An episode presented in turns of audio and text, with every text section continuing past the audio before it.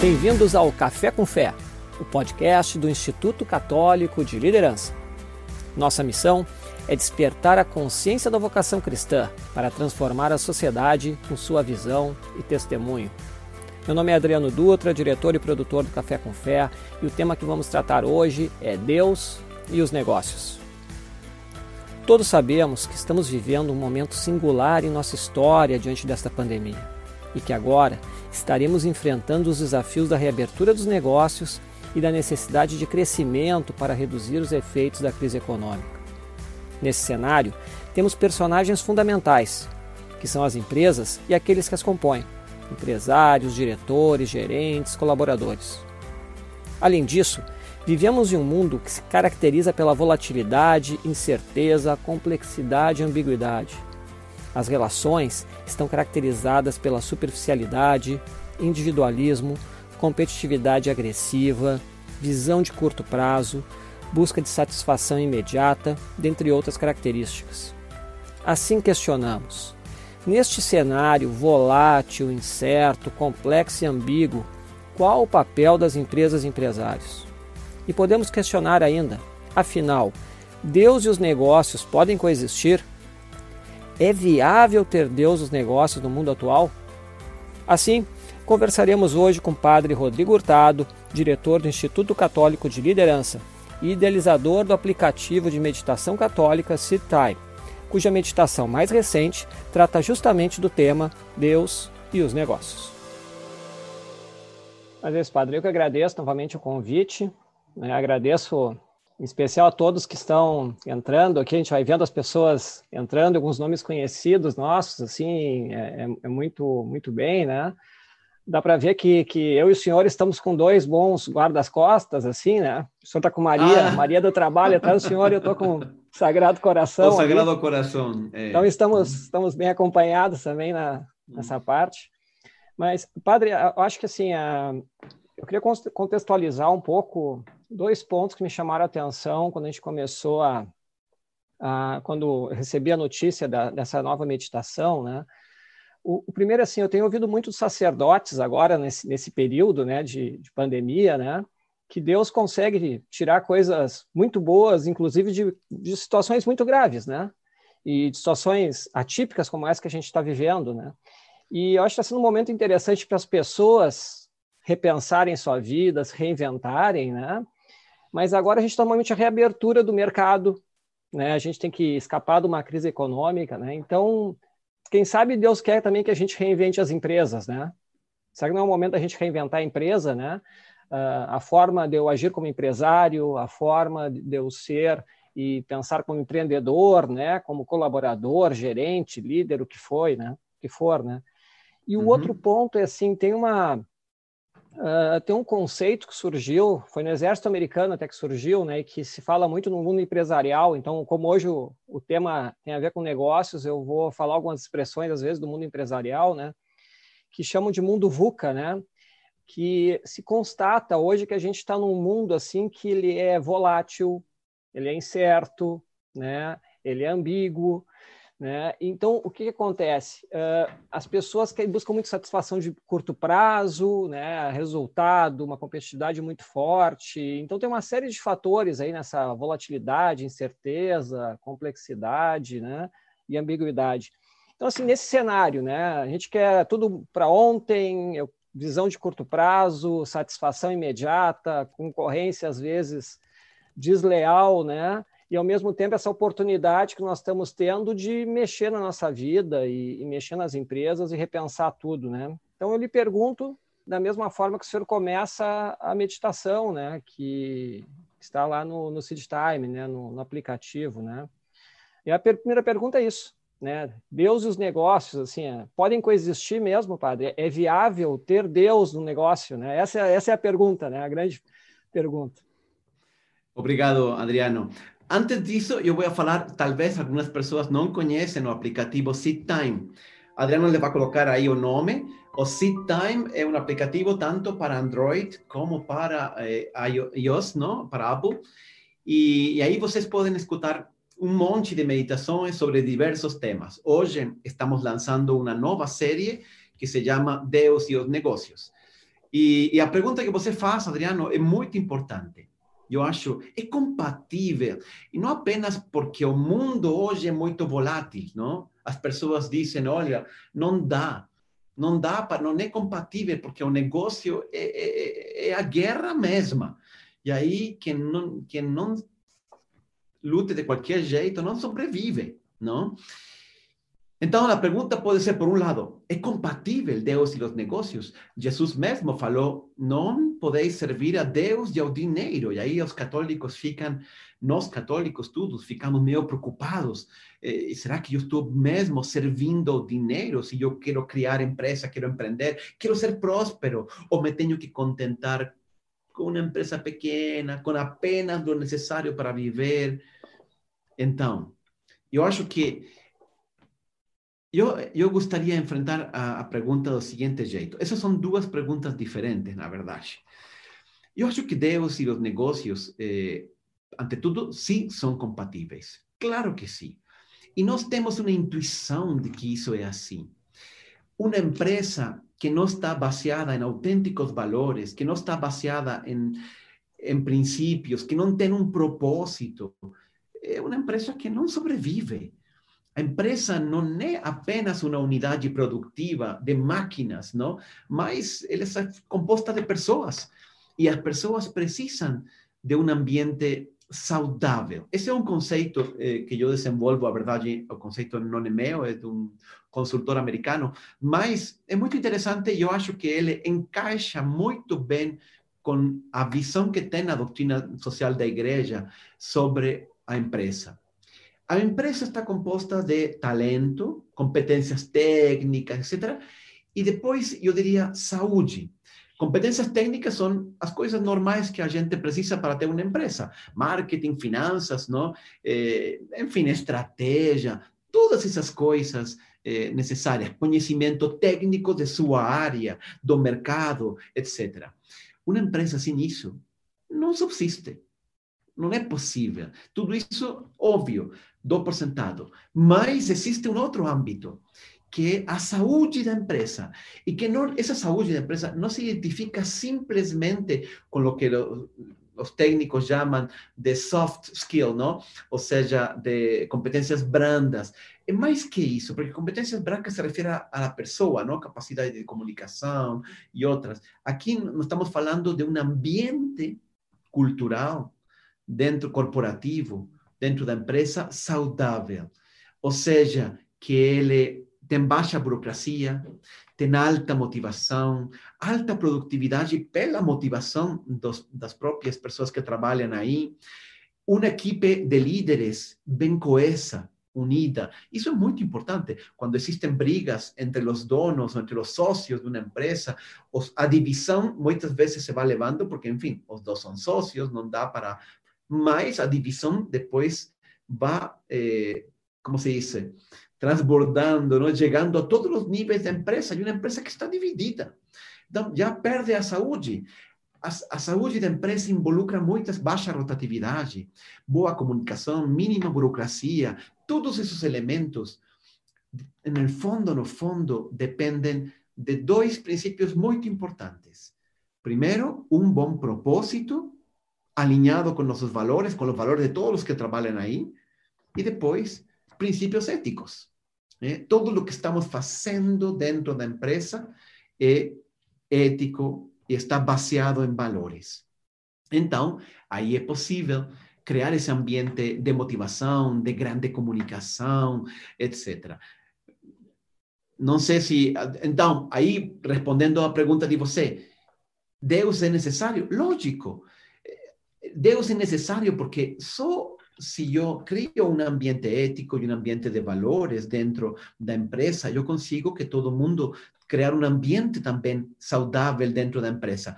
E y es muy interesante esto, un ambiente saudável multiplica la capacidad de la empresa, multiplica el talento de la empresa. E y yo acho que una empresa saudável, con valores que declaradamente son vividos, só é possível aí onde eu falo claramente quais são minhas convicções. E, e eu, se eu sou católico, o único que eu vou dizer como dono de uma empresa, por exemplo, católico, católico, católica, é, olha, eu acredito em Deus e estes são meus princípios. Eu me lembro muito de um empresário que me contou uma vez esta história. Ele chegou um dia com todos os funcionários, não? e é uma empresa mais bem industrial, então tinha muito pessoal de, de chão de fábrica, operário, etc. E ele pegou uma Bíblia e falou: Senhores, este é o manual de princípios da empresa, não? e mostrando uma Bíblia. Uhum. Mm. Não? Então, isso significa que ele está impondo a religião a todo mundo? Não. Está declarando quais são seus valores. Al final, insisto, ese chão, esa alicerce de valores é o que permite criar uma cultura saudável. Então, Deus não é só possível, Deus é necessário. Porque aí tem outro, outro aspecto que eu não gostaria de entrar agora, mas os valores sem Deus são fracos. Não? Quando eu digo, eu tenho que ser honesto, mas não acredito em Deus, eu pergunto, e por que tem que ser honesto? Ah, porque aí a, a gente sente eh, motivação, sente, sente bonito, não? É, mas e se um dia você acha que que pode aproveitar e ninguém e não existe na sua crença um Deus, por que tem que ser honesto? Ah, padre, porque é o politicamente correto. O sea, realmente os valores e os princípios éticos sem Deus são fracos. O mínimo se converte quase que em algo estético. A ética vira estética. ¿no? Y ese no es una cosa que yo estoy falando, es un tema eh, longamente discutido por filósofos modernos eh, em diversos âmbitos. Padre, e assim, uh, eu, eu, visito muitas empresas, né? E, e é comum, eu, a primeira coisa que a gente chega quando vê numa empresa, né? É aquelas placas ali, né? Missão, valores e a visão da empresa, né? Onde ela está, o que ela é, onde é que ela, onde é que ela quer chegar, né? Só que me parece, às vezes, que uh, Parece que o empresário católico, às vezes, a gente é um pouco receoso, um pouco envergonhado, né? Porque será que aqueles valores ali, quando eu construí, eu pensei só no negócio, ou estou levando em conta essa a minha transcendência, a minha formação, né? É, esses valores cristãos, né? Porque me parece às vezes que é muito muito profissional, sabe? a visão, onde é que eu quero chegar, etc. Mas esse tema que o senhor falou dos valores me parece assim, que às vezes está fora, né? Às vezes está na pessoa do, do líder, do, do, do, dono, mas não está nos valores da empresa, né? É, tem uma divisão ou, nisso. o se torna apenas en aquel cuadro, ¿no? En la sala de reuniones o en, el hall, en el lobby, la empresa, valores, como eh, es, misión, visión, valores y tal. Y eh, apenas una peça de decoración. Yo veo eso, olha, no, eh, veo mucho también cuando voy a dar benção las empresas, falar con empresarios, etc. Yo veo una lista, estos son los valores. Eu muitas vezes, ou, ou, a, ou a missão, a missão da empresa é prover serviços de alta qualidade e blá, blá, blá. Meu Deus, eles não entenderam nada de que é uma visão, de que é uma missão e de quais são os valores. Tudo isso, prover um serviço de qualidade, atendendo ao cliente, isso em inglês chamam permission to play, ou seja, você não, não entra no jogo se você não tem isso. Sim, Mas isso não é o que caracteriza a empresa, o que coloca um selo, um carimbo nela de uma empresa que tem os autênticos valores que lhe diferenciam de outros, que tem uma missão que realmente vai impactar e transformar o mundo Uh, sobre todo a visão. A missão pode ser algo mais concreto. A visão uhum. é como eu transformo o mundo em um mundo melhor.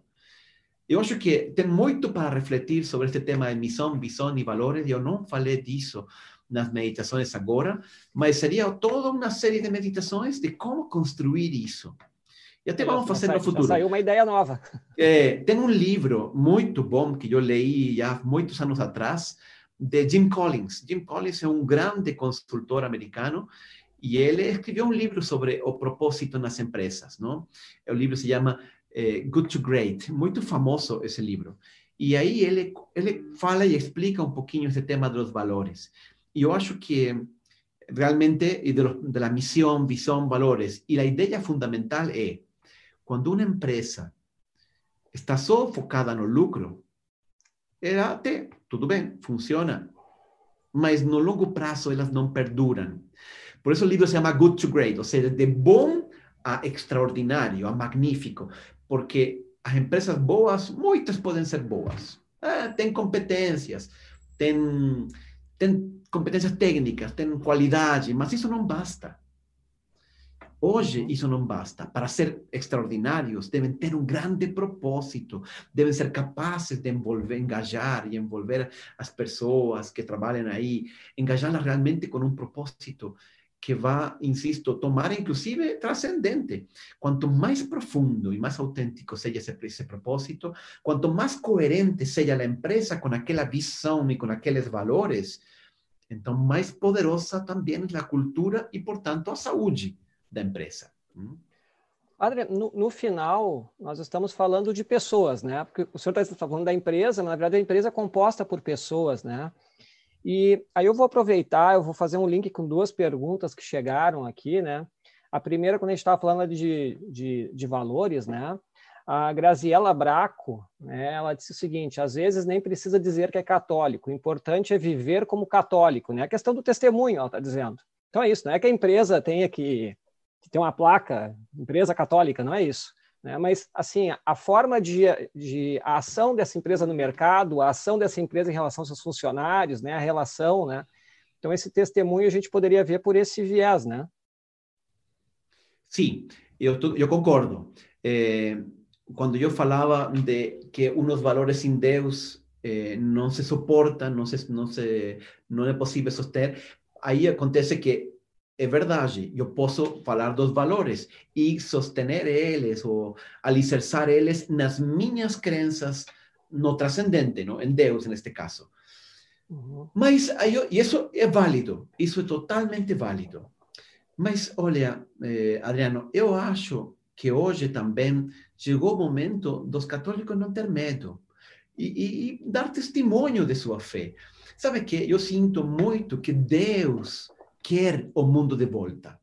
Deus quer recuperar sua presença na cultura. Não, e, e não é, hoje, parece que não é politicamente correto isto. Falar de Deus, ah, porque você vai impor. Não estou impondo nada a ninguém. Eu simplesmente estou proclamando a minha fé. Eu, quando esse empresário falava, este é meu manual da empresa, está dizendo a todas as pessoas, acreditem que isto eh, eu, a minha, as minhas decisões, os, que, as decisões que eu tomo respecto à empresa estão baseadas em los valores e, sobretudo, eu tomo enxergando Deus, olhando Deus, sabendo que vou ser cobrado por Ele. E dar testemunho disso é muito bonito, insisto. Não necessariamente a empresa tem que ter isso, mas um empresário que é católico, que acredita em Deus, eh, eu acho que é muito bonito que tenha a coragem de dar esse valor, esse testemunho, e muitas pessoas, pelo testemunho dele, podem se converter. Não? Padre, uh, eu fiquei bem comovido, assim, a duas situações até, e foi, foram em lives aqui do Instituto, né? Semana passada, quando a é, Rich, né, da Mixed, é Rich Souza Aranha, né? Sim. Desculpa se falei o nome errado. Souza né? Aranha, é. Souza Aranha. Uh, ela a fundadora de Mixed, né? De Mixed. Então, assim, o testemunho dela do quanto, né, a, a empresa, ela, ela coloca ali que a Nossa Senhora é a sócia dela, né, e, e realmente isso não só como algo figurativo, como algo que efetivamente transforma as decisões dela, né. Um outro momento também que eu achei muito interessante, a gente falando dessa questão de valores e das e, e dos funcionários, até porque depois eu quero colocar uma pergunta ali, que chegou pelo YouTube, né? Uh, foi na live solidária com o Irota, com Francisco Irota, né, do supermercado Irota, né? Quando ele mostrou ali que o turnover, né, a, a, troca de funcionários na empresa dele tem níveis menores do que no mercado, né? O engajamento dos profissionais dele são maiores, maior do que dos outros, né, do, do, da média do mercado também. E ele falou num ponto assim que ele ele dá para essas pessoas formação, né? Então, ele, eu lembro que ele disse assim: Ah, eu tenho uma palestra com o padre, o padre Rodrigo vai lá e dá uma palestra sobre valores cristãos. Eu também tenho uma palestra com o pastor, ele chegou a falar, inclusive, nesses dois pontos. Né? Então, uh, eu acho que é interessante esse aspecto, assim, essas empresas, elas, uh, esses empresários, né, eles colocam na vida deles, na vida da empresa, né, a, a, a Deus, né, e Nossa Senhora, no caso da Mixa, de forma bem clara, né. E, e, aí eu queria fazer uma pergunta, né, que eu lembrei até com base nessa questão de Irota, que a Fátima Castro Santos nos enviou pelo YouTube, né? Ela pergunta assim, como conciliar a religião católica em uma empresa com pessoas de diferentes religiões? Essa é a pergunta dela. Então, eu acho que, insisto, não se tem, não, eu não estou querendo converter ninguém. Simplesmente Deus quer que a nossa fé também não fique debaixo da cama, como disse Jesus no Evangelho, não? Vós sois luz do mundo, não se acende uma lâmpada para colocar debaixo da cama, para que ilumine a todos os que estão na casa. ¿eh? Então, que problema existe em que uma empresa tenha um que é muçulmano, outro que é evangélico? Nessa, Francisco Irota é um grande testemunho. Lá dentro tem pessoas de outras religiões. E eu já participei em reuniões com ele, em que tem um pastor e eh, coordenação da pastoral, não traspas, não? Então, participam outras pessoas de outras religiões. Tudo bem. Mas é muito claro, eu sou católico, eh, eu atuo movido por esses princípios. É o testemunho você não sabe o poder do testemunho. É isso o que, o que Deus está pedindo de nós aos empresários dia de hoje. Não tem medo. Você não vai ser demandado, porque você não está impondo nada a ninguém. Está dando testemunho de que eu sou católico e esta é minha empresa. Então, ela é regida por os valores católicos, não? E por a minha fé em Deus. Agora, se a empresa obriga os empregados a ir à missa, eh, então aí não, óbvio. Não, se, tenta de, se trata de não impor. E quando você dá um testemunho corajoso, insisto, isso não apenas é um testemunho, é Deus que toma posse da empresa. Deus entra, Deus toca os corações, Deus cria um ambiente saudável, Deus fica com você como seu sócio este RISI eh, de Mixed, ¿Vos imagina un catálogo de 2020, este año ellos fueron a tomar fotos a París, ¿no?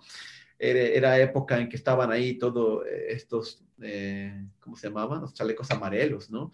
En fin, uh -huh. eh, y, y ellos van en nombre de María y un monte de modelos, o sea, comenzamos con una oración, nos encomendamos a María y son un monte de modelos uno pensaria ambiente menos propício, mas gente, você não sabe as coisas, as reações, as coisas que a gente encontra.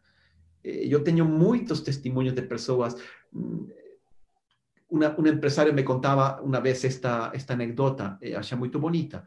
Não? Ele entrou em sua empresa, não? todo mundo sabe que ele é católico, ele é declaradamente católico, e é um muito bom executivo de uma empresa multinacional. ¿No? que está presente, es americana la empresa, y está todo Latinoamérica y Europa. Inclusive, acho que tienen una, una, ¿cómo se dice? una filial la en Indonesia. Y ahí él es, él él es encargado aquí de Latinoamérica, ¿no? Les venden, en fin, unas cosas ahí, productos químicos. Y entonces, un día encontró en un escritorio una menina que estaba llorando. Él entró, era una secretaria y, y él estaba con los óleos, ¿no? Vidrosos, llorando, etc. Y aconteció, olha, ¿qué aconteció? Preguntó, ¿no? El, el presidente de la compañía, él para, porque percibe primero, para, pregunta, y ella dice así, ay, chis, chis, no voy a falar el nombre, ¿no? Eh, eh, se llama Álvaro, ¿no? Ele falou assim, a, a don Álvaro, eh, que acontece que tengo un problema muy, muy grave, no sé, un problema familiar, ¿no? E aí ele coloca a mão no bolso e tira um terço. Não? Imagina, eu tenho aqui o meu. Não? Olha, fala assim: Olha, eu vou dar para você um remédio que é muito bom. Tome um destes cada dia. E lhe dá o terço a essa menina. É, precisa coragem, é, porque é o testemunho da minha fé. Mas não está violando nenhum princípio. Simplesmente está passando o que, o que eu acredito. Essa menina, se já estava triste, aí sim começou a chorar. aí sim, ela falou assim, Dona Álvaro, jamais alguém me tinha falado assim. Muito obrigado. Muito obrigado. Porque, porque no que nós porque o que nós queremos é o bem das pessoas, é criar um ambiente saudável, é, é ajudar e servir. Por isso, eu, eu acho muito triste que voten siempre ese carimbo empresarios, en los ejecutivos, etcétera, de ser os vilões, ¿no? Que quieren explorar. isso existe. Mas, gente, ao contrário, empresário tem uma grande oportunidade de ajudar a tantas pessoas, de dignificar a vida de tantas pessoas. Mas hoje chegou a hora de nós dar testemunho também disso, de nossa fé. E você vai ver como Deus toma sua empresa y la transforma, a transforma humanizándola, a transforma creando un ambiente más saludable, a transforma inclusive abençoando. Tengo una, una, termino con esto, no quiero extenderme mucho más, tengo una, un, un, texto bíblico el, al final del Antiguo Testamento, un profeta que se llama Malaquías, ¿no? Malaquías, él que estaba disgustado, ¿no? Eh, incómodo porque los israelitas no estaban levando uh, odísimo, digamos, sabe que uh -huh. eh, en la tradición eh, judaica, ¿no? Eh, las tribus de Israel debían contribuir para la sust sust eh, manutención del templo, ¿no? Y ellos no estaban haciendo eso. Y entonces él, él hace una llamada de atención de parte de Dios, y eso está en el, libro, en el capítulo 3 del libro de Maraquías. Y ahí le dice así, e coloca em, bo boca de Deus estas palavras: dice, provai-me. Levai, dice, levai íntegro o dízimo ao templo. E ele diz assim, provai-me para ver se eu não abro as portas do céu e faço cair sobre vocês a bênção. Como você nunca imaginou. Não exatamente essas palavras, mas é bem isso. Ou seja, como Deus desafiando a gente a ser generoso, a dar testemunho, a compartilhar nossos bens, a fazer da empresa realmente uma empresa saudável.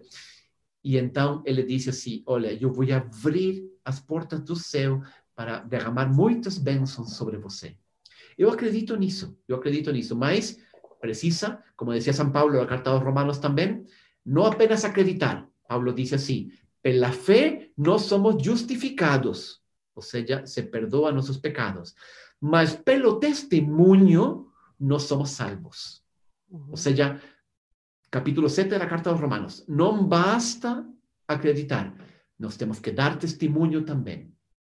É o que falou a, Gabriela, a Graziella ali antes, né? É justamente isso, né? Que ela falou da questão do testemunho.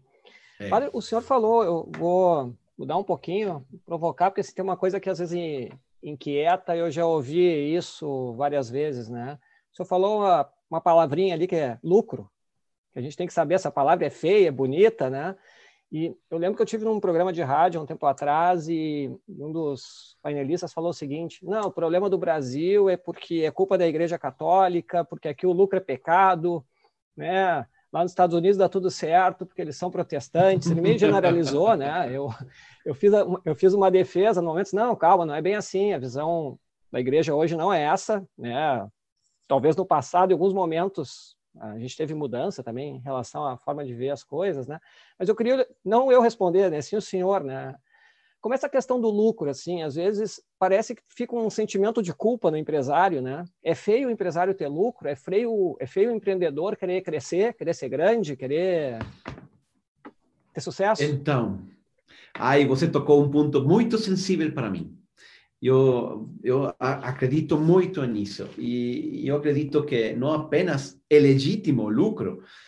O lucro, vou explicar rapidamente, o lucro dentro da, da tradição da doutrina social da igreja, existe obviamente um lucro razoável, um lucro justo, y uno obviamente que yo puedo buscar un lucro completamente excedido, ¿no? Especialmente que quien tiene un monopolio quiere explorar eso, eso no está bien. No estoy hablando de ese lucro, mas el lucro justo es la retribución justa do empresario por criar el negocio, por correr los riesgos, por el por o trabalho, pela inovação, pela imaginação. O sea, é, é absolutamente justo. E não apenas isso, é absolutamente necessário porque a empresa por caridade não funciona.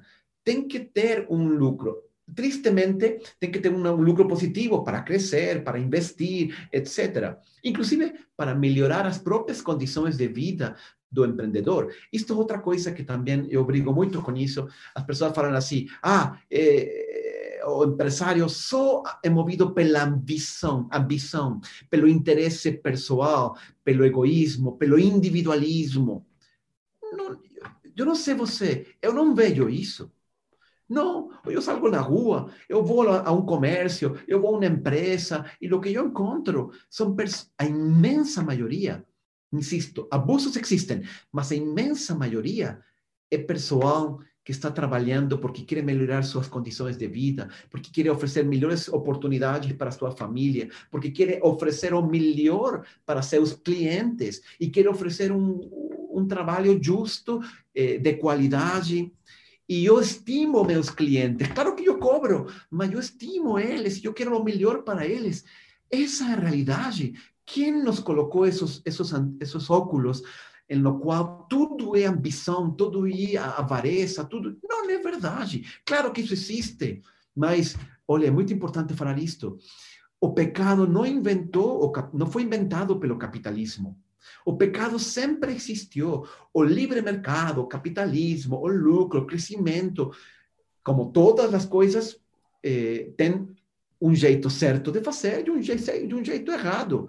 E o capitalismo não é intrinsecamente ruim, perverso. Não, ele é bom porque e aqui outra coisa, porque ele tem criado muita riqueza no mundo e tem tirado muita gente da pobreza e tem criado desenvolvimento, e tem aumentado a produtividade e tem promovido a inovação a todos os níveis. Como Deus vai estar em contra disso? Claro que não. Mas insisto, que pecado existe, sim, mas existe sempre. Inclusive, eu falo pior, eu acho que era pior antes. Agora que temos livre concorrência, el que não é ético, al final fica para trás. Talvez não no curto prazo, mas sim no longo prazo. Antigamente, quando era só um rei, ah, ele fazia o que queria. E podia ser um rei santo, mas também podia ser um rei ambicioso, eh, com avareza e com tudo isso. E aí sim, ninguém controlava ele. Então, ao contrário, a liberdade econômica, a competência, que é a condição normal de uma sociedade livre, onde reina o capitalismo, etc., oferece a possibilidade de reagir contra esses abusos. Então, é justo o contrário. Não? É porque, é, não sei se são muitos muitos temas uhum. que entram nesta. É porque existe e é natural assim é, é, mais um momento que a gente vive agora um pouco complexo e, e, e dividido, né? Ou a gente é esquerda ou é direita, é, é, é tudo tudo aos extremos hoje, né? mas é que tem coisas também que às vezes nos passam como preconceitos, não só um preconceito, mas um preconceito com um, um conceito assim preconcebido, assim, por exemplo, ah, desigualdade, desigualdade é culpa do capitalismo, né? E aí vem aquela questão, aí tento tocar uma culpa, mas a Igreja Católica não deveria pregar igualdade. Então, não sei se o senhor pode me ajudar um pouco com isso, assim, porque às vezes são coisas que chegam para a gente, né? É, a desigualdade é por causa do capitalismo? a, a Igreja Católica efetivamente prega uma igualdade igual entre todos? Material, material. Material, material claro. É. Então, eu acho que, efetivamente, a, a igualdade material é uma utopia. Uhum. O sea, vamos falar a verdade que todo mundo seja que tenha o mesmo, não é possível. E não é possível não apenas por motivos práticos, técnicos. O padre, não dá para distribuir, isso também. Mas nós somos diferentes. Nós somos, temos capacidades diferentes, foco diferente, inteligência diferente, nos interesses diferentes. Tem gente que não quer crescer economicamente muito porque seu foco é outro, é o serviço das pessoas. É perfeitamente bom e legítimo, mas o que nós gostaria, seja, querer ou pretender que todo mundo seja igual material, em, em âmbito material é uma utopia e só é possível com um Estado que oprime, que tira de uns e dá para outros e dá a todos igual. Mas isso seria terrivelmente injusto, porque quem trabalha, quem se esforça, lo faz porque quer melhorar. Olha, Adriano, todo dia nós saímos e nós trabalhamos e nos esforçamos por quê? Porque nós queremos ser diferentes. Você já pensou nisso? Não, eu quero trabalhar e esforçar-me para quê? Para oferecer melhores condições para minha família, porque eu quero crescer e eu me quero diferenciar. Isso é ruim? Depende. Se essa diferenciação é para explorar outras pessoas, é para é, transformar-me em uma espécie, ou viver, viver em uma não, obviamente que isso não está bem. Mas desejar crescer, desejar desenvolver eh, nós mesmos, etc., é algo legítimo. Se eu não posso me diferenciar, então eh, acaba toda a motivação, não? Eu trabalho porque eu estudo e eu vou fazer uma pós-graduação. Por quê? Porque eu quero dar um passo à frente.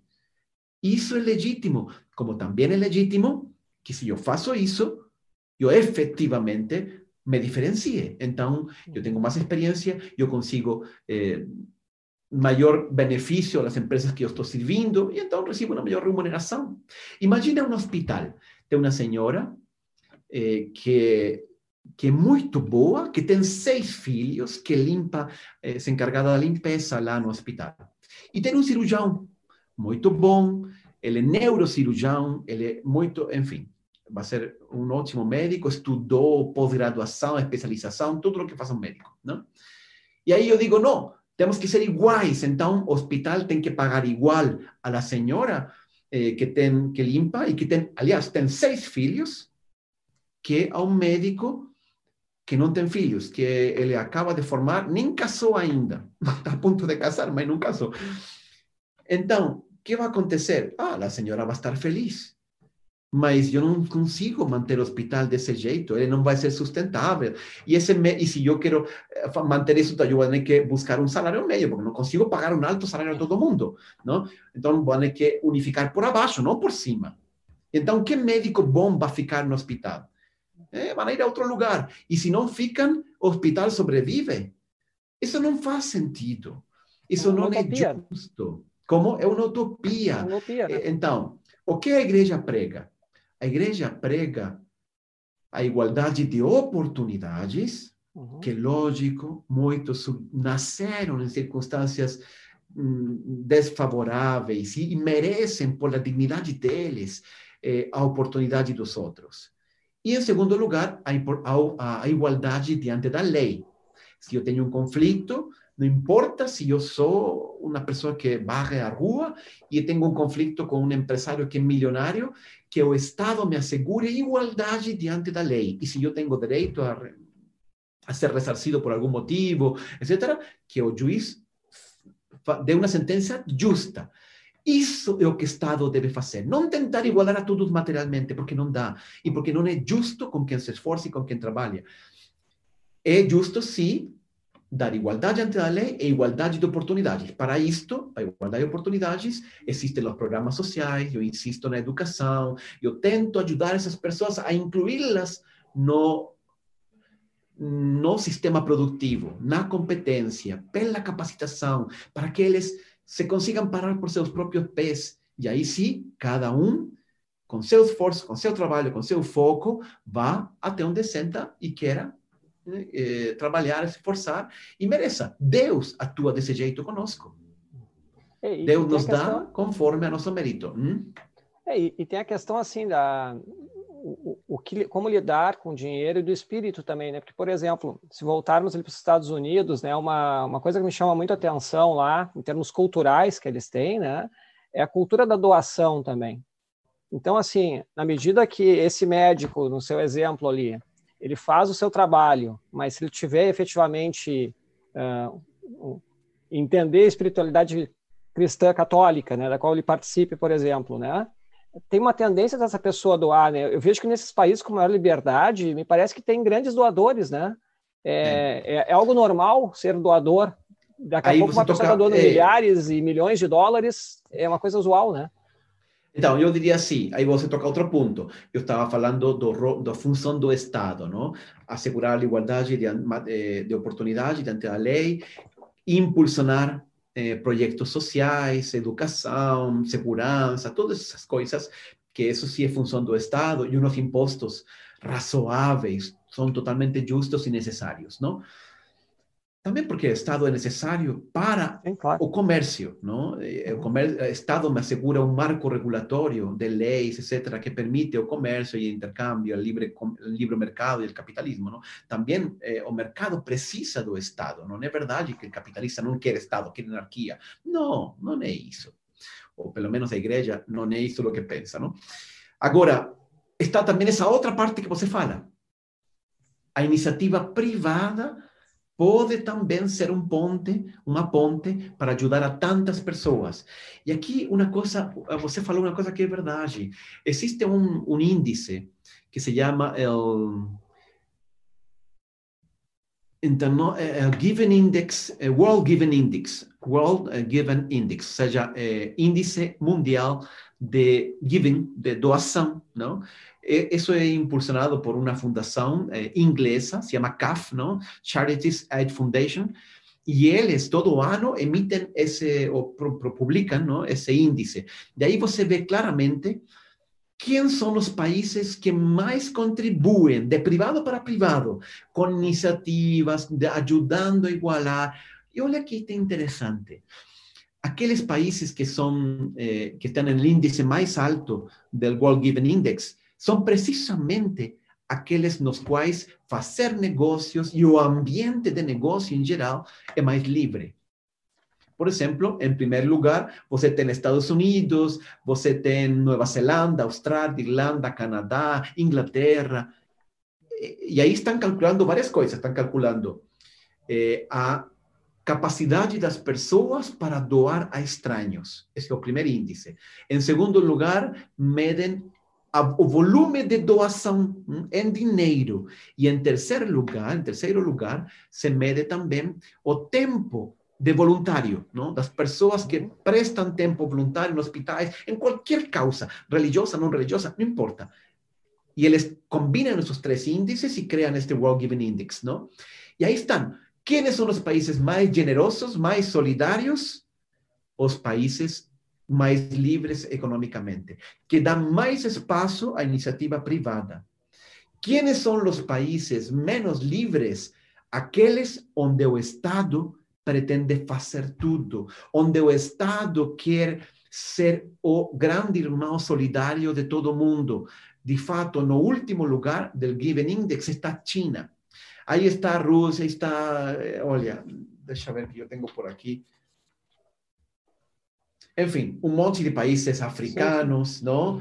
Eh, en el fondo, a constante é, por um lado, sim, o Estado, não, que monopoliza tudo e então inibe a ação privada, e por outro lado, eu acho que situações um pouco de ditadura, de autoritarismo, que no fundo é a mesma coisa, um Estado que pretende dominar tudo termina sendo autoritário, não? Por exemplo, nesse World Given Index, você não encontra um país europeu eh, entre os primeiros 10, não? O primeiro país eh, de, a ver, deixa ver, eh, Inglaterra puede ser, sí, Inglaterra sí, mas Inglaterra quiero decir, los países tradicionalmente más França, sociais, por França, por exemplo, está lá no lugar 64. Depois de Irã, depois de vários países africanos, depois de muitos países pequenos, Malásia e outros, Indonésia, de, de Ásia, etc. E se supõe que eles eram os mais solidários, com um Estado que se preocupa pela, pelas pessoas. Mas aí, quando as pessoas veem que o Estado pretende fazer isto, eles, eles dão um passo atrás. É, é um índice medido todo ano, objetivo. É, é muito interessante avaliar isso também. Aqui o César Martins, né, nos mandou que em doações individuais para o Médico Sem Fronteiras, os brasileiros individualmente são o, sé o sétimo, né, que mais doam. Então, então não. Aqui em Brasil nós temos uma sociedade livre, sim, mas também o Estado pesa bastante aqui, pesa muito para os empresários. Não? Todo mundo me fala isso, eh, os impostos, a burocracia, eh, enfim. Não? E isso limita, limita. É verdade que nós podemos ser generosos e se o brasileiro, apesar de tudo isso, eh, que número? Eu te vou falar dentro, dentro de... Sétimo Ok, dentro del World Given Index, Brasil está en el lugar 74. Son 164 países. Él está en el 74, o sea, ya está prácticamente en la mitad, ¿no? Porque falta essa maior liberdade, eu acho. Isso seria um grande estímulo. E criar condições, leis, não, que permitem descontar imposto quando você é generoso. Esses outros países têm também esse tipo de estímulos que eu acho também são importantes. Não? Interessante. Padre, aqui aproveitar um depoimento aqui da Lúcia. Ela diz que é gerente administrativa e sócia de uma, de uma empresa, né? E que uh, essa empresa só existe hoje, ela está lá há 36 anos. Essa empresa só existe hoje graças à presença constante da Sagrada Família e à prática dos ensinamentos da religião católica no seu dia a dia. Até o presente momento, nós conseguimos superar todas as crises econômicas brasileiras e acredito que iremos superar também a atual do coronavírus. Né? Então, está dando um é. depoimento aqui, só para a gente, esses bons exemplos, Olha, é sempre bom. Eu estou convencido de que se você deixa entrar a Deus não, no seu negócio, Deus ajuda, Deus toma conta. De, tem que acreditar e tem que confiar. Por isso nós lançamos agora a Maria no Trabalho, não? que eu tenho aqui comigo. Eh, essa, essa iniciativa é precisamente levar e criar dentro das empresas um espaço para Maria. E deixar uns santinhos para quem quiser orar ou levar para sua casa, colocar uma imagem, fazer uma bênção é deixar a Deus entrar também no mundo profissional, nas empresas, porque como digo, eu sabe que eu diria assim, um empresário, um, um empreendedor, um executivo é alguém que recebe de Deus dois grandes dons. Em primeiro lugar, a capacidade de criar empresa. Não é qualquer um que faz isso. Eu me lembro muito de um amigo que era um grande executivo de uma empresa multinacional também. E aí, em um certo momento, ele decidiu: não, eu vou sair eu vou sair e vou empreender a minha própria empresa. Era uma empresa que fazia roupa interior, acho. E aí ele saiu, renunciou, tinha uma boa poupança e então investiu. Olha, passaram por aí três anos, ele teve que fechar. Ele não, ele me falava, padre, entendi que o meu é trabalhar numa empresa que já existe, não empreender, não? Uhum. E com muita humildade voltou a entrar na empresa que estava antes, mas não no cargo que tinha, que era muito bom, teve que começar de baixo, não, não totalmente de baixo, mas teve que começar em um posto inferior e outra vez começar a construir. Não todo mundo tem esse dom de perceber a necessidade do mercado, de organizar, de criar, de arriscar. Isso é um dom de Deus. E nós temos que ser conscientes disso e por colocá-lo a funcionar, não? Aí está a parábola dos talentos, que também eu comento nas meditações, não? Esse é o primeiro dom. O segundo dom, que aí conectamos com o primeiro que estávamos falando ao princípio, é a capacidade de influir o empresario o emprendedor, es un líder. Para los colaboradores de él en la empresa, que todo mundo es, eh, él es una referencia para ellos, ¿no? como también para la sociedad. ¿no? Él es un fundador de una empresa, él es un emprendedor, él crió esto, él crió aquello, etc. Entonces yo tengo a, tengo a capacidad de influir. Eso también es un don que Dios nos da y que nos tenemos que usar con mucha responsabilidad. Y por eso dar um testemunho de nossa fé, mostrar sem vergonha e com, com, com orgulho o que eu tenho é Deus que me deu e eu tenho necessidade de colocá-lo ao serviço.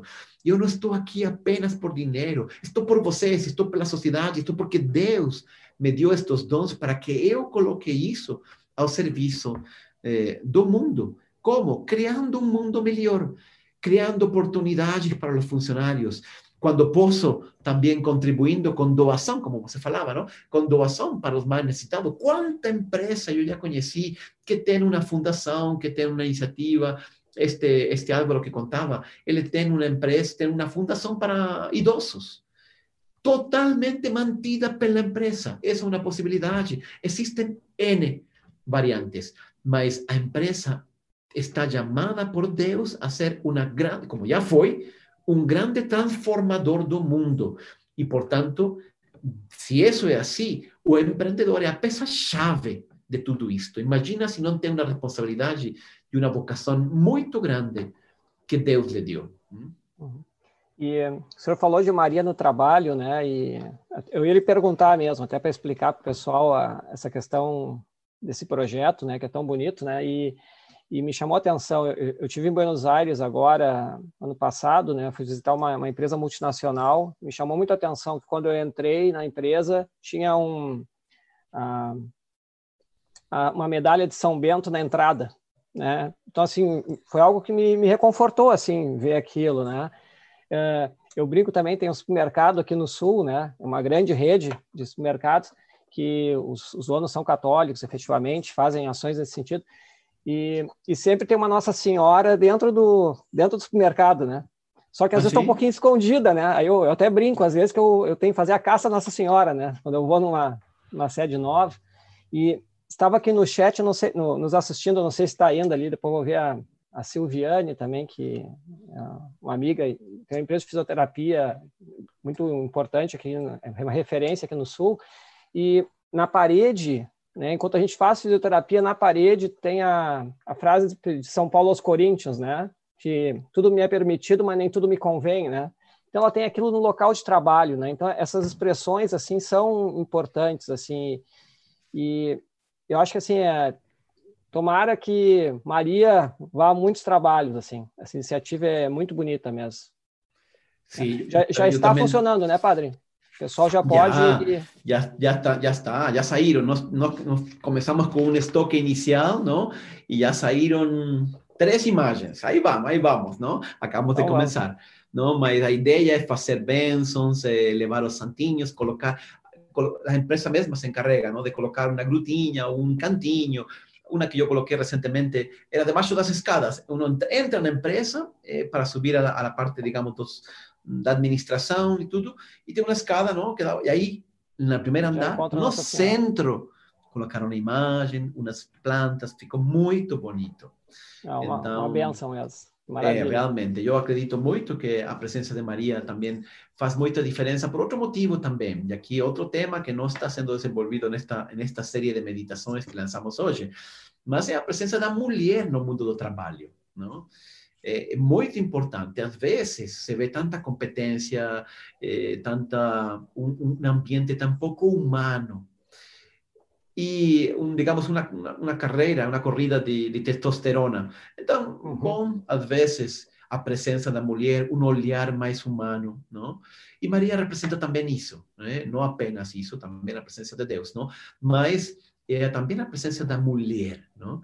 Então, temos que criar negócios, eh, eu acho que cada vez se vê mais essa tendência também, é uma tendência a nível eh, mundial, de empresas que sejam responsáveis. Sabe que eh, Risi falava isso eh, na última live de Café com Fé, não? Dizia ela, olha, o cliente já não quer apenas comprar roupa, ele quer saber como foi feita, como é o cuidado do ambiente, como é o respeito dos funcionários da empresa. Olha, se eu vou comprar uma roupa, eu quero ter a certeza que esse dinheiro está sendo gastado do jeito certo. Eu acho que isso é importante.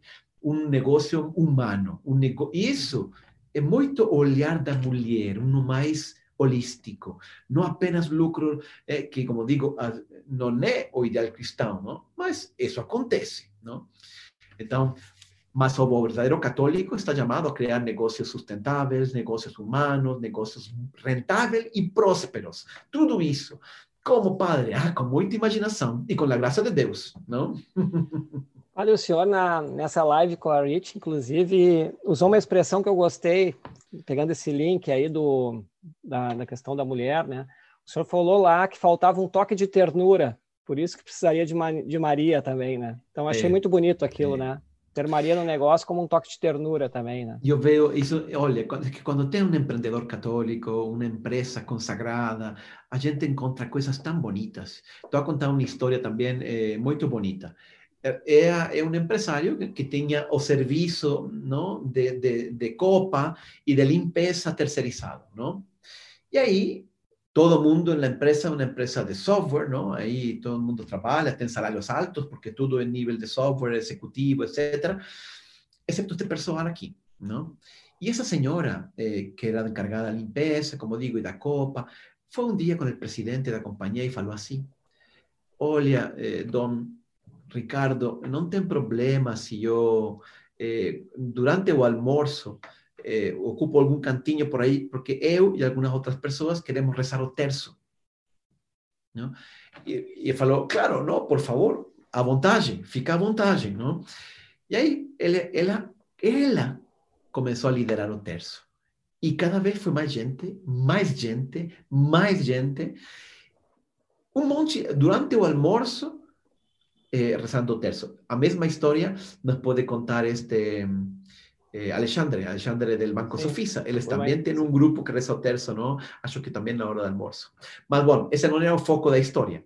Sí. O foco é que, olha, esse toque de ternura e esse, esse olhar humano de que estamos hablando. Ahí Ricardo un día pensó así, y él me contaba esto, y yo acho un bonito testimonio, padre, yo pensé, ¿sabe qué? Aquí todo mundo eh, tiene un buen salario, es, es, un contrato, ¿no? Cartera assinada, todo como debe ser, ¿no? A ley, yo estoy cumpliendo y quiero dar todos los derechos trabalhistas a todos meus funcionarios. Mas esa señora ahí, que tem criado um ambiente tão bonito dentro da empresa, que tem puxado tanta gente para ir a rezar juntos aí o terço, ela não, porque ela não é da empresa, ela é terceirizada. Uhum. E não é justo.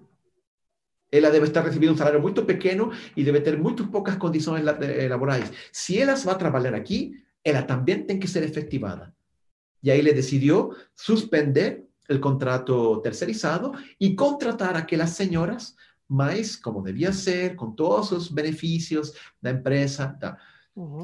Eso puede ser, eh, puede parecer un poco exagerado, mas ese es, e, e, digamos, o feeling que da a fé, que da o católico. Ele percebe ese tipo de coisas. Você acha que isso é um gasto maior para a empresa? Lógico, vai ser um gasto maior. Mas Deus abençoa. E ele me falou, padre, Deus nos ajudou, nós crescimos, nós não paramos de crescer. Eles passaram dificuldades recentemente por toda esta crise, não apenas de coronavírus, mas estes últimos anos não de crise econômica. Mas aí vai, a empresa está saindo de novo, se levantou, aí vão para frente, eles não demitiram pessoal. Então, com Deus é possível e Ele nos dá um olhar diferente, que só quem tem fé consegue enxergar esse tipo de detalhes humanos que fazem da empresa melhor e geram nas pessoas um engajamento, uma gratidão, extraordinária. É isso o que faz de uma empresa uma empresa mais saudável, não? Padre, já estamos estamos perto do final, mas a gente pode seguir mais um pouquinho. Ainda tem perguntas e tem duas que o pessoal é bom porque faz pergunta difícil, né? É, é. Mas, é aí que é bom. Mas a, a, Daniela aqui, até até ela, ela mandou já faz algum tempo a pergunta, mas eu estava esperando um momento melhor. Mas ela está falando do outro lado ali, por exemplo, quando você trabalha em uma empresa multinacional, que os valores são impostos e que você simplesmente é um número dentro da empresa e precisa cumprir ordens, né? Então, assim, esse sentimento dela, né? A gente está falando que do empreendedor, cristão, etc. ela está dizendo, e quando eu sou um número, né? O, um funcionário, não? É.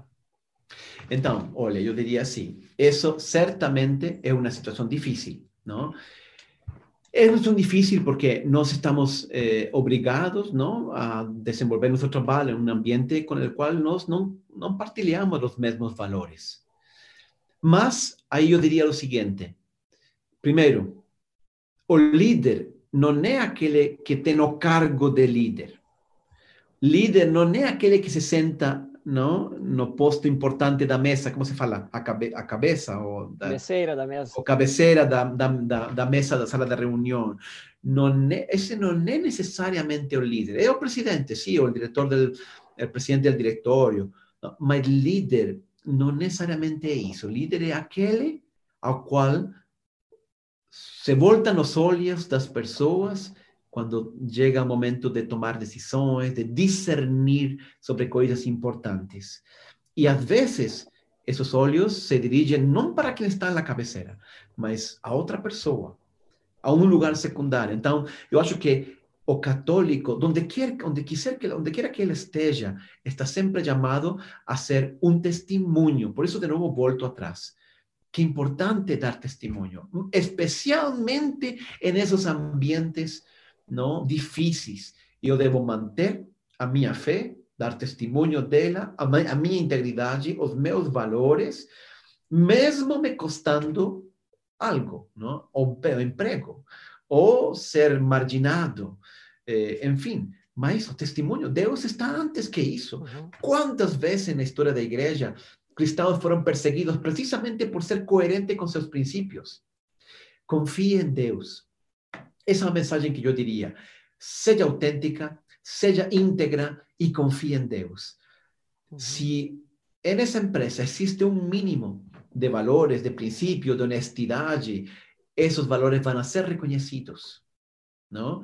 Yo me lembro mucho de alguien que me contaba eh, recientemente también de una empresa en cual eh, él era, era, o este empresario era o único era una, era una empresa familiar, todo el mundo brigando, porque la familia estaba brigando, y él era correcto, honesto, íntegro, él, él no se dejaba, digamos, corromper, etcétera, etcétera, y él quería salir de ahí, mas não podia, porque precisava desse emprego. Mas nunca deixou, digamos, vendeu a sua alma, os seus princípios, ele foi coerente. E aí eh, a coisa não mudava, e não mudava, e não mudava, até que um dia ele aguentou. Ele aguentou porque, como digo, precisava. Mas até um dia a empresa foi contratada, foi comprada por outra empresa, foi absorvida por outra empresa. E quando chegou a empresa nova, para surpresa dele, muitos de cargos directivos foram demitidos e ele foi o único de sua turma, digamos, desse nível executivo que ficou. Quando estava todo mundo, ele não era valorizado. Quando estava todo mundo, ele era marginado. Mas quando foi comprada a empresa, ah, aí brilha a verdade. Não? E ele ficou em um ambiente completamente novo. Agora, eu tenho também muitos testemunhos de empresários que decidiram sair de um determinado de uma determinada empresa porque não dava. Isso Sim. também acontece, não? E, e, confiar em Deus, não? Enquanto eu não posso sair, aguanto e busco outra oportunidade. Mas confiar em Deus e ser íntegro, nunca deixar de nunca traicionar os nossos princípios. É, inclusive as empresas mais uh, um pouquinho mais avançadas, né? Hoje elas já trabalham com tem um conceito de redesenho do trabalho, né? Que é quando a gente melhora a condição de trabalho do empregado. Tem um outro conceito que eles chamam de job crafting, né? Que é quando o próprio empregado ele vai gerando mudanças na sua atividade, né? Vai tentando buscar um espaço para isso. E, e me parece assim que a, essa questão de dar o testemunho e ser cristão ali perante o colega da mesa ao lado, né? Perante um grupo, etc já é uma espécie do que chamam hoje na, na, administração de job crafting, né? A gente vai mudando aquele ambiente, né? De grão em grão, né? Gota em gota, né? Uma gotinha, como dizia a Madre Teresa lá, né? Isso, exato. mais oceano, né? Exatamente. Imagina um, um, um, jovem executivo numa empresa e que ele, ele fala, eu sou católico, eu tenho um grupo de oração, eu vou à missa nos domingos, e, e, ele é alegre, ele é inteligente, ele é competente, ele tem tudo, mas ao mesmo tempo dá um testemunho de sua fé. Aí um dia eh, chega aí a turma de amigos da empresa, ah, é, não sei o quê, vamos que hoje vamos ter a despedida de solteiro de X, não, que vai casar. Não, não, eu não vou. Ou depende, não? Depende como seja, não? Mas uhum. se a coisa não, vamos a ir a um lugar indecente, olha, eu você sabe que, que eu não partilho isso, mas eh, eu estarei certamente no casamento, levarei o meu presente, darei um grande abraço, porque eu estimo muito a ele. Mas aí vou para casa. Que testemunho! Sim. Que testemunho forte, não? A gente não sabe, mas Deus faz através disso muitas muitas obras e nós não percebemos, como o caso que contei antes, mas isso nos faz crescer, não nos faz diminuir. Pode ser que não seja politicamente correto, pode ser que todo mundo ri de nós, mas no fundo, do fundo do coração, as pessoas se dão conta de autenticidade, de integridade. E quando realmente precisam de alguém, de alguém para confiar, para dar um cargo mais importante, olha, você fica no primeiro lugar da lista, não? É confiar em Deus e saber esperar também. O tempo de Deus não é o tempo nosso. Hum? Padre, perguntas Vamos lá nas perguntas. É, vai ser quase um bate-bola agora, porque o nosso tempo está acabando, né? Então, quase um toma lá da cá aqui, é. mas. Podemos, eu não tenho pressa, podemos ainda entendermos um pouquinho, tá. tudo bem, mas tá não bem. muito, porque mas... não que a tradição nossa é nunca jamais passar de uma hora e meia. Então, vamos aos 15, não, aos 6 e 15, um pouco mais, vamos tá encerrando. São perguntas bem pontuais, assim. O Rafael perguntou uh, em relação aos trabalhos do, aos domingos, né? Já que domingo é o o dia, dia do Senhor. Do Senhor, né? Se as empresas uh, católicas deveriam fechar a operação aos domingos. Como é que trata essa questão? Então, a igreja eh, nisso hoje é mais flexível, não? Nós entendemos que pode ser necessário trabalhar aos domingos, não? Eu diria assim, eh, ser ter a capacidade de discernir, não? Se, la, se fechar ou não fechar depende de mim, eu diria, depende, não? Se é um serviço essencial e todo mundo faz e abre, não tem problema criar criar eh, rotatividade de empregados para que to, todo mundo possa eh, ter alguns domingos livres. Eu acho que se podem criar. Eh, a igreja nisso não é tão rígida. Eh, convida ao discernimento. Não? Ele, ele Agora, citou, por exemplo, posso... restaurantes, né? restaurante, academia, ele citou então, os setores que tem que abrir domingo. Tem que abrir, restaurante tem que abrir, as pessoas vão ao restaurante no fim de semana, não? E isso é importante. Não tanto porque assim vou ganhar mais dinheiro, é que não é esse o motivo, é o serviço que nós prestamos, não? Tem restaurantes que não abrem domingo, mas insisto, isso depende muito de, da pessoa e do discernimento. Não é famosa nos Estados Unidos uma rede, não, de algo assim como Kentucky Fried Chicken que se chama Chick-fil-A. Não sei se você conhece. Não? O ah. dono dessa dessa rede de Chick-fil-A, não, que é, é, é frango, não, frango assado. Ele é muito católico, não, e, e ele não abre os domingos. Toda a rede fica fechada. Né? Agora, se ele decidisse abrir, isso seria um pecado? Eu diria, depende. Se ele abre porque quer ganhar mais dinheiro e porque quer aproveitar ao máximo cada oportunidade e quer explorar os funcionários, lógico que é um pecado. Agora, se ele abre porque quer oferecer um serviço, porque muita gente está queixando-se que quer comer frango nos domingos e não encontra, e ele abre e cria puede abrir una parte, por ejemplo, puede crear una rotatividad de los funcionarios, tratando de facilitar. Ahora, que todo el mundo tenga su día de descanso, eso sí, eso, sí, sí, insisto. Sí, Nos padres, nos trabalhamos los domingos. Imagina, nós celebramos missa, casamento, matrimônio, batismo. Para mim, domingo, sábado e domingo é muito trabalho. Eu não descanso, eu descanso segunda. Não? Então, a mesma coisa vale. Mas, insisto, não é por avareza, não é por ambição, é por um serviço. E pode ser, pode ser perfeitamente justificável. Não? Padre, uma pergunta que o, o Márcio pergunta se empresas católicas deveriam dar preferência a empresas católicas. Estou imaginando em fazer negócios, de repente para prestigiar o... a pergunta dele é nesse sentido. Aí. Então, aí entram duas coisas, não? A confiança e a qualidade. Eu acho que isto não é uma coisa de ser católico ou não ser católico, mas eh, a gente quer, quando faz uma parceria, quando faz eh, eh, gente de confiança e gente competente, não? serviços de qualidade. Eu diria, se outro católico, se uma empresa que é católica e uma empresa que não é católica, por exemplo, ou que os donos, um é católico, um não é católico, oferecem o mesmo serviço de qualidade, mas o católico, por ser católico, porque vai à missa nos domingos comigo, me dá mais confiança. Gente, totalmente legítimo.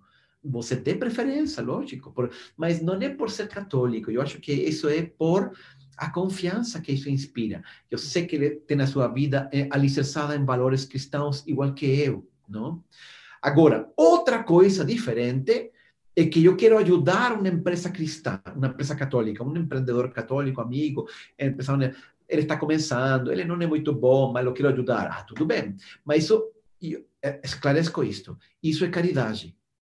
E caridade é muito bom. Caridade deve ser estimulada. Nós falamos já antes de como a iniciativa privada tem que ajudar a outro. Eu acho que católicos deveríamos ajudar a outro, mas sob o conceito de caridade. Porque depois, é, às vezes, se criam confusões. Eu acho que ser muito, temos que ser muito claros eh, eu faço um negócio com um que é católico, a coisa não dá certo, e aí me, se sente traído porque eu deixei ele e tal. Não, não, não. quali, negócios têm uns de funcionamento e não por ser uma empresa católica eu vou pular esses parâmetros e essa qualidade. Se eu quero fazer caridade, é uma coisa. Se eu quero uma empresa, eu devo funcionar com os parâmetros próprios da empresa, porque isso é necessário, é importante e ninguém está eximido disso. E porque quando eu não cumpro esses, esses padrões de qualidade, o que estou colocando em risco é a, o, o, emprego, a viabilidade de minha empresa e o emprego de todo o pessoal que está comigo. Então, ajudar católicos, legal. Hum, se te dá mais confiança, se serviço de qualidade, tudo bem. Se não, considere-lo um ato de caridade e coloque-lo nesse contexto. Quanto eu posso ajudar? Quanto não posso ajudar? É interessante que até a Bíblia, sabe? Até a Bíblia coloca, dá uma advertência sobre não doar, emprestar dinheiro a familiares. Não posso, é livro dos provérbios, não posso acreditar, padre, como é isso? É lógico. Eu sempre falo em, em tom de piada, não? Que quando você empresta dinheiro a seu irmão, não? ou a seu pai, e esse que nunca deu certo. Olha, quantas vezes eu tenho encontrado isso? Cara que empreendeu e perdeu porque, porque os hábitos de vida dele não são hábitos saudáveis, ele não sabe controlar os gastos, etc. Aí você presta. Quantas famílias eu vi brigar e dividir-se por causa de dinheiro? Não? O peru de Natal já não tem o mesmo sabor se você emprestou dinheiro para seu irmão. Aí todo mundo senta, tem que ir a, que ir a jantar de Natal, não? Nos convidaram, não? Preciso que ir porque ele me emprestou dinheiro, estou devendo um monte, então que sorrir, já não é a mesma coisa. Então eu digo, não, se você quer ajudar um irmão, ajude, mas você doa, dá, pronto, não empreste. E se ele não é capaz de levantar um negócio, não tem bons hábitos, enfim, etc, etc, etc, seja honesto com ele. Você vai fazer um favor se você fala claro e direto de qual é o problema dele. E se ele se deixa ajudar, eu te ajudo. Mas então vamos colocar condições e você ensina ele a parar-se pelos seus próprios pés. Não? Isso é caridade. O resto só leva ao final a confusão, a divisão, a problema. E como digo, até a Bíblia nos coloca em guarda contra isso.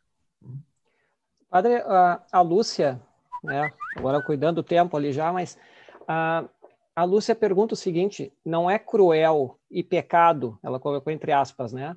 Demitir um funcionário numa época tão difícil? É, difícil então, é a pergunta. então, mas aqui os princípios da demissão eh, são sempre válidos, tanto em período de crise como em período normal, não? Eu diria assim, eh, nós temos que fazer um esforço quando a gente é, é caritativa, é, é, católica, tem fé, confiamos em Deus, nós não pensamos do mesmo jeito que o mercado, simplesmente. Não? Ou seja, o que faz o mercado? Gente, vou cortar aqui, porque aqui o mais importante é cuidar do meu patrimônio, cuidar da empresa e tal. Y entonces simplemente dimiten porque no se importa ni mínimamente. Estoy pensando en que no tienen valores, que no tienen principios, ¿no?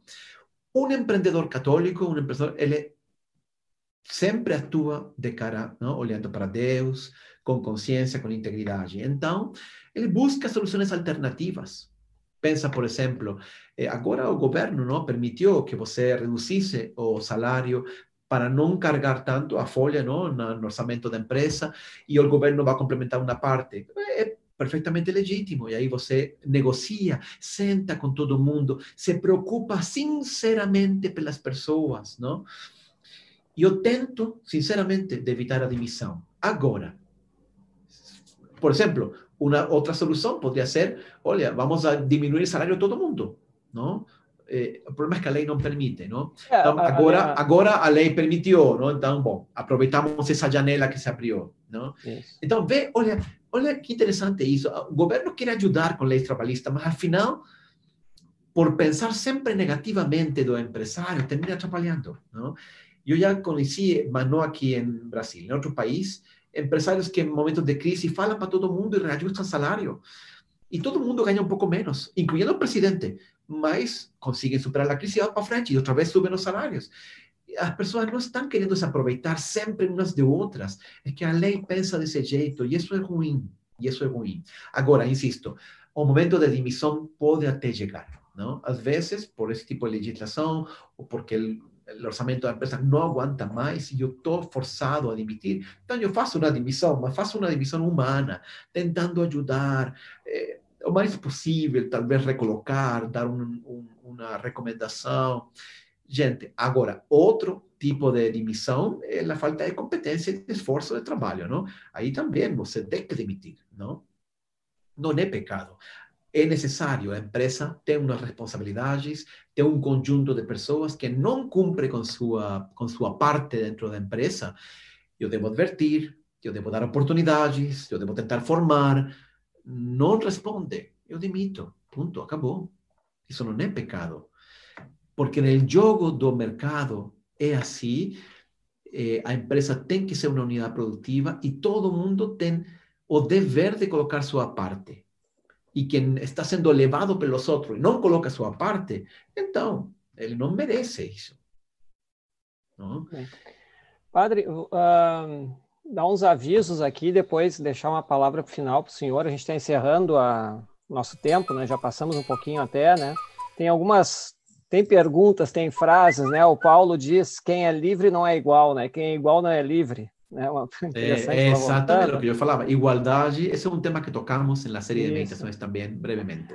A Valentina também coloca que uh, evangelizar, uh, viver o evangelho, né, mesmo sem anunciar necessariamente com holofotes, né, nos dias de hoje, catequiza muito mais, então também a questão do testemunho, né, então tem algumas manifestações aqui confirmando, né, ratificando coisas que nós falamos.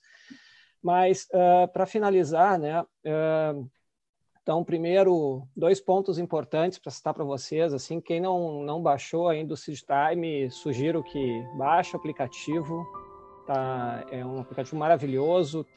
Medita além das, das, dos programas de meditação, tem as meditações para momentos pontuais da nossa vida, de questões bem práticas, né? E a gente teve agora o início justamente dessa meditação Deus e os negócios, né? Já estão lá todos os capítulos, né? Da, a gente pode trabalhar um pouquinho a cada dia, né? Ou se quer emendar um pouquinho, segue, né, padre? Então já a ideia, um parênteses aí em, em, tu comentário, se me perdona, Adriano. Claro a ideia do aplicativo é fazer uma meditação cada dia, não? E criar o hábito da oração, o hábito de meditar todo dia, colocar nosso dia nas mãos de Deus. Essa foi sempre a intuição eh, fundamental do aplicativo, ajudar as pessoas a rezar. Porque se você reza um dia quando tem uma necessidade, mas ou depois não, aí a gente não cresce, a gente não está mais perto de Deus, não amadurece espiritualmente. O aplicativo quer ser uma ferramenta de ajuda para crescer na espiritualidade e na proximidade com Deus. E para isso é mais importante, importante a constância que a intensidade. Hoje me dizia um empresário que me escreveu eh, a raíz desta série que lançamos hoje, padre, não dá para escutar uma cada dia. Eh? Eu escutei tudo, está muito bom. mas é, é isso, tá é bom, curiosidade. Né? É, tá bom, mas é, a ideia é, é, fazer isso, e ir tirando reflexões pessoais, convertir que o aplicativo te começa, começa você escutando a meditação e depois você termina dialogando com Deus, com a Bíblia na mão. Esse é o meu sonho. E quando a pessoa, a, a, gente cresce nessa espiritualidade, nessa proximidade com Deus, ao final nem aplicativo vai precisar. Vai orar sozinho, Deus se encarrega de tudo. É, mas é, a constância, a constância, todo dia. Né? Uns preferem pela manhã, outros preferem pela noite. É, enfim, eu aí não. Aí é, é um tema livre, não? Eu prefiro pela manhã também, mas é, isso é livre. Perdão, eu te interrompi. Não, é, segundo ponto também, ainda nos comerciais, digamos assim, né, é, é convidar quem tem empresa para conhecer Maria no Trabalho, que é, é muito lindo esse apostolado aí, da gente efetivamente colocar a imagem, mudar um pouco a, a, a forma da gente lidar e colocar essa, esse ponto de ternura e de proteção na nossa empresa, né? E, por último, dar um recado aqui. O nosso próximo Café com Fé vai ser no dia 1 de julho, com o padre Rogério Soares. O padre Rogério Soares ele é diretor da Pastoral do Empreendedor a nível nacional. Né? Então, é justamente, falamos hoje de empresas, de empreendedores, né? e a gente vai estar com o diretor da Pastoral justamente desse tema no dia 1 Então, fica o convite né, para todos. Né? Então, Queria ele, já... é, o padre Rogério é muito, muito bom. Eu conheci vários anos atrás, quando ele era párroco em, el, em Salvador, não, em Bahia. Y él eh, no apenas fundó a Pastoral do Emprendedor para dar una atención a los emprendedores, como, como han crecido, han se propagado por todo Brasil. Realmente es un trabajo muy bonito. Él también fundador y creador de una otra una organización muy bonita que se llama Cadena, que es una institución lá en Salvador que hace empréstimos, micro, microempréstimos, ¿no? Para personas muy carentes y los treina para insertá-los no mundo laboral, não? Para aprender aqueles que são pessoas, meninos muitas vezes jovens, sem oportunidades, eles criem seus próprios negócios e comecem desde baixo. E olha, é um trabalho de formiguinha, mas é um trabalho muito bonito. Eu tenho conhecido muito essa essa coisa do microcrédito, eh, não aqui em Brasil, em outro país, em Colômbia, eh, y realmente es algo extraordinario. Y el padre fundó una, una institución de, de, esa naturaleza, la en Bahía. Entonces él va a estar aquí conosco para nos contar su experiencia y a su visión también del empreendedorismo católico. Padre, alguma palavra final antes da gente encerrar Bom, e desde já agradecendo todos que nos assistiram ali no, no, no YouTube e também todos aqui na plataforma Zoom, né? Agradecimento e de novo a gente não vai ficar mandando parabéns para cada um, mas é muito muito gratificante, assim, a gente fica muito feliz de, de ver o nome dos amigos aqui. Eu tenho um, grupo de oração, Santa Fé, que eu participo, o pessoal está aqui, né? O pessoal do Cursílio, tem, tem pessoal do Cursílio, pessoal do Reino Cristo, tem, tem de tudo aqui, né? Tem um, várias pessoas aqui, é um, uma alegria isso. Então, então padre, a... se sim. puder finalizar para a gente, deixar uma mensagem final, lhe agradeço. E, então, agradeço de novo a oportunidade de participar e de auxiliar o senhor nesse projeto. Eh, obrigado a você, Adriano. Eh, eu acho que uma palavra seria a palavra final das próprias meditações. Eu, a última meditação la dediquei à la parábola dos talentos, não?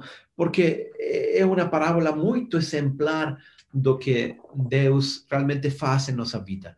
Nós não somos donos, não somos administradores dos, dos talentos que Ele nos deu. E nós temos que dar contas a Deus disso. Se você tem a vocação empreendedora, saiba que essa é uma parte importante da sua vida, que Deus espera muito de você. Eh, aí nas meditações eu falo uma coisa que eu não deu tempo para falar hoje, mas eu acredito muito eh, que a igreja tem que enxergar, bom, tem que não, não é uma coisa que nós não enxergamos, de fato sim enxergamos. Há centésimos anos, eh, a encíclica de doctrina social más importante probablemente del século XX, el Papa Juan Pablo II, él eh, declaró oficialmente, ¿no? que do mesmo jeito que a democracia é o sistema político que melhor se adapta à dignidade e à liberdade dos indivíduos, assim também o livre mercado, não? levado com capitalismo levado com justiça, levado do jeito certo, é também é o sistema econômico que melhor se adapta porque respeita a liberdade do indivíduo e gera muita riqueza. Nós já vimos tanta gente sair da pobreza, melhorar suas condições de vida, inovar, como digo. Isso tudo é trabalho de empreendedores, de formiguinhas trabalhando um e outro. Nem vou falar das grandes corporações. É, todo mundo sabe em economia que o que realmente digamos, puxa um país para frente é a classe média. E são muitas pequenas microempresas, o consumo, é a iniciativa, a inovação. Então, isso é um dom de Deus. Deus não vê isso com, com ciúmes, eh, não, ao contrário, ele precisa de empreendedores eh, corajosos, não? mas com valores, querendo fazer isto não por ambição, por avareza, eh, por vaidade, mas para ajudar a, ajudar, melhorar suas condições pessoais, sim, mas ajudar a sociedade, ajudar a quem mais precisa. Eh, li um livro que eu adorei, eh, que de um, de, uma, de catedrático de Harvard que se chama Prahalat, ele é muito famoso, que se chama Os Negócios na Base da Pirâmide. Olha, que livro tão impressionante, de tanta gente de negócios absolutamente prósperos criados para a, a base da pirâmide, ele se refere às pessoas mais carentes. É possível fazer negócios, inclusive aí, não para explorá-los, ao contrário, para melhorar suas condições de vida, para criar oportunidades. Uma empresa, um banco de microcréditos, no fundo, é isso, não? Mas ele coloca um monte de outros exemplos também. Eu acho que quando o empreendedor católico entra no jogo, as coisas mudam, não? Realmente, Deus lhe dá uma visão, Deus lhe ajuda, abençoa seu trabalho. E, óbvio, precisamos de risco, de inteligência, de inovação, de tudo isso. Então, lembre-se, essa parábola dos talentos é o que vai acontecer conosco. Deus, se te deu esses dons, Ele vai cobrar de você.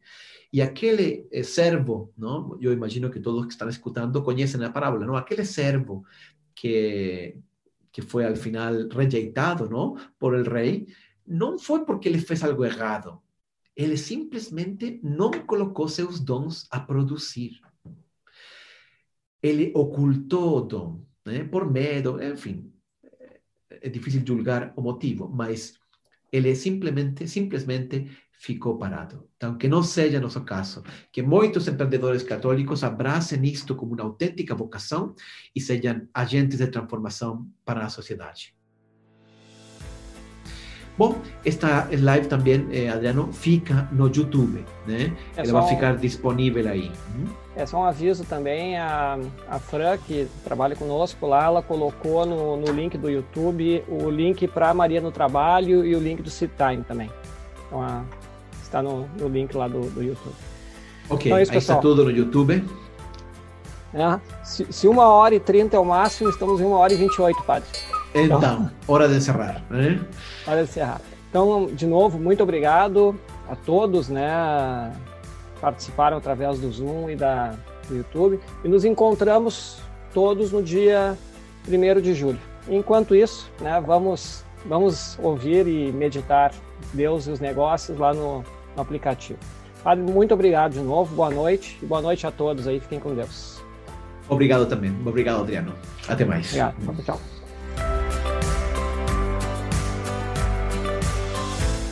Obrigado por escutar este episódio do Café com Fé, o podcast do Instituto Católico de Liderança, que quer levar de um jeito simples e dinâmico a visão católica a respeito dos desafios do mundo. O mais importante para nossa equipe é tratar de temas de seu interesse. Nossa intenção é contribuir com opiniões e pontos de vista que possam enriquecer e iluminar seus caminhos. Assim, sua contribuição é essencial o seu feedback ou sugestão de algum tema específico será sempre muito bem-vindo. Não deixe de escrever o nosso e-mail contato arroba líderescatólicos.org. Sua opinião é muito importante. E se gostou desse capítulo, compartilhe com seus amigos. Abraço e até o próximo encontro.